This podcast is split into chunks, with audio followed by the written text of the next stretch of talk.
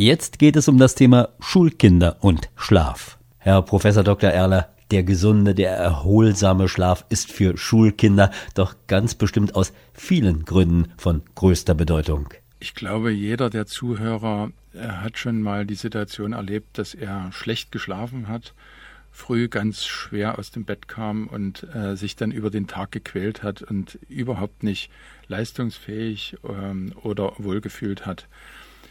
Und wenn man das jetzt auf ähm, schlecht schlafende Kinder überträgt, also sprich Kinder, die eben keinen erholsamen Schlaf erlebt haben oder an einer Schlafwachrhythmusstörung leiden, dass die dann ähm, nicht leistungsfähig sein können in der Schule, nicht aufmerksam sind, vielleicht äh, sogar im Unterricht dazu neigen einzuschlafen, das glaube ich, ähm, kann jeder ähm, aus eigenem Erleben eben vielleicht sogar nachvollziehen und äh, verstehen. Also insofern ist eben ein ähm, erholsamer Schlaf für Kinder nicht nur für die Entwicklung, für die gesunde Entwicklung wichtig, sondern sie ist eben auch für die schulische Ausbildung von äh, ganz entscheidender Bedeutung. Und deshalb ähm, hat auch in den letzten Jahren, glaube ich, äh, in zunehmendem Maße die ähm, Achtsamkeit äh, auf einen gesunden und erholsamen Schlaf im Kindesalter viel mehr an Bedeutung gewonnen oder ist mehr zumindest in den Fokus der Aufmerksamkeit der Öffentlichkeit, aber auch der Mediziner gerückt, weil ähm, wir in Studien nachweisen konnten, dass Kinder, die eben schlecht schlafen, auch schlechtere Schulleistungen erbringen wenn man sich jetzt äh, vorstellt, man hat wirklich dauerhaft Schlaf, Wachrhythmusstörung, meinetwegen auch dadurch, dass man äh, eben als blindes Kind die Hell-Dunkel-Wahrnehmung nicht hat, dann ist doch eigentlich generell damit zu rechnen, dass die Konzentrationsfähigkeit, dass die Leistungsfähigkeit stark beeinträchtigt sein müsste. Dauerhaft äh, zumindest insofern, äh, wenn dieses betroffene Kind oder dieser betroffene Mensch, der keine Sehfähigkeit besitzt, ähm, einen äh, Tag-Nacht-Rhythmus hat, der länger als 24 Stunden ist, dann wird er in rhythmischen Abständen, das können unter Umständen Wochen oder Monate sein, an gestörter Aufnahmefähigkeit und damit auch an gestörter Leistungsfähigkeit leiden. Also immer dann, wenn ähm, die Wachphase tatsächlich mit dem Tag zusammenfällt, äh, beim betroffenen äh, Menschen, dann ist er unter Umständen vorübergehend leistungsfähig. Wenn sich aber sein Rhythmus dann so verschiebt, dass er eben nachts äh, wach ist und tagsüber schlafen möchte, dann wird er in diesen Tagesphasen eine geminderte Leistungsfähigkeit äh, bieten. Und das ist für den Betroffenen ein Problem, aber natürlich auch für seine Umwelt. Wir reden ja hier von Kindern. Wenn Kinder dann eben tagsüber eigentlich müde sind, dann sind sie auch nicht leistungsfähig und das hat entsprechenden Einfluss natürlich auch auf ihre Bildungsentwicklung.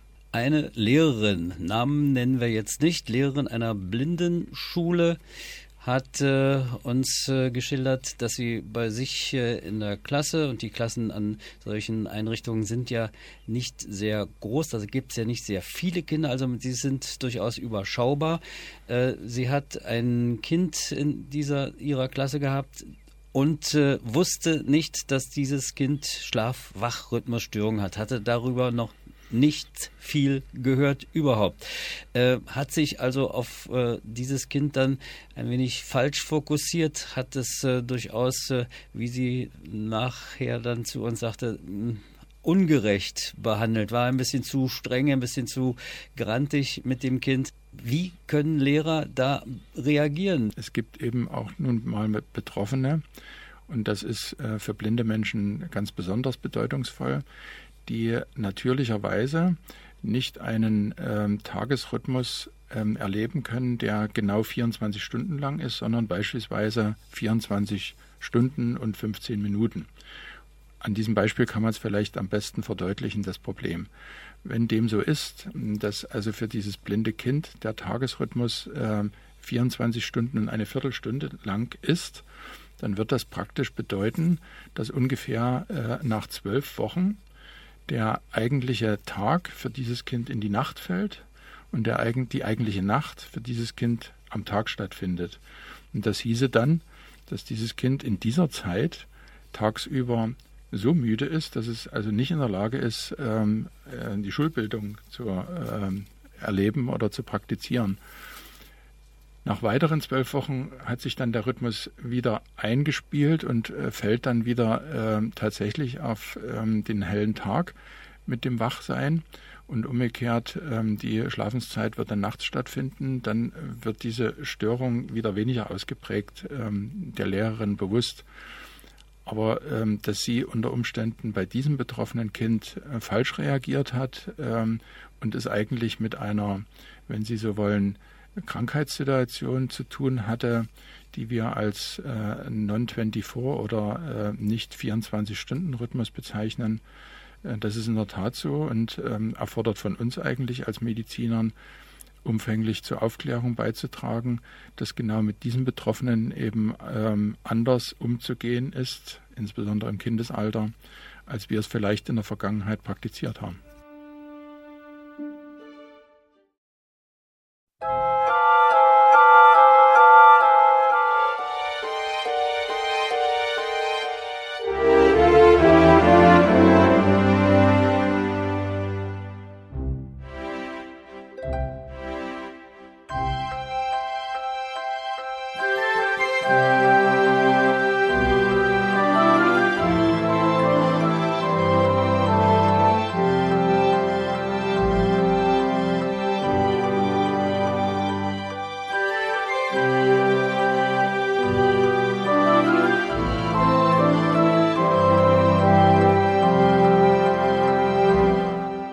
Der Sandmann-Podcast ist eine Produktion von Blinzeln Media.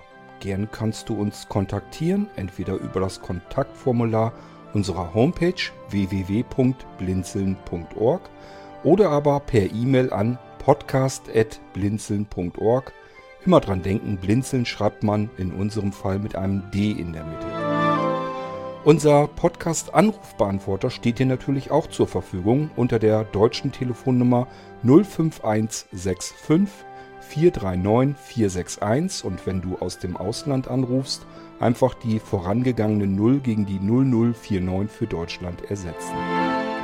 Wir bedanken uns ganz herzlich, dass du den Sandmann Podcast verfolgst und freuen uns auch, wenn du beim nächsten Mal wieder mit dabei bist. Bis dahin alles Gute, eine schöne Zeit und schlaf gut. Bye.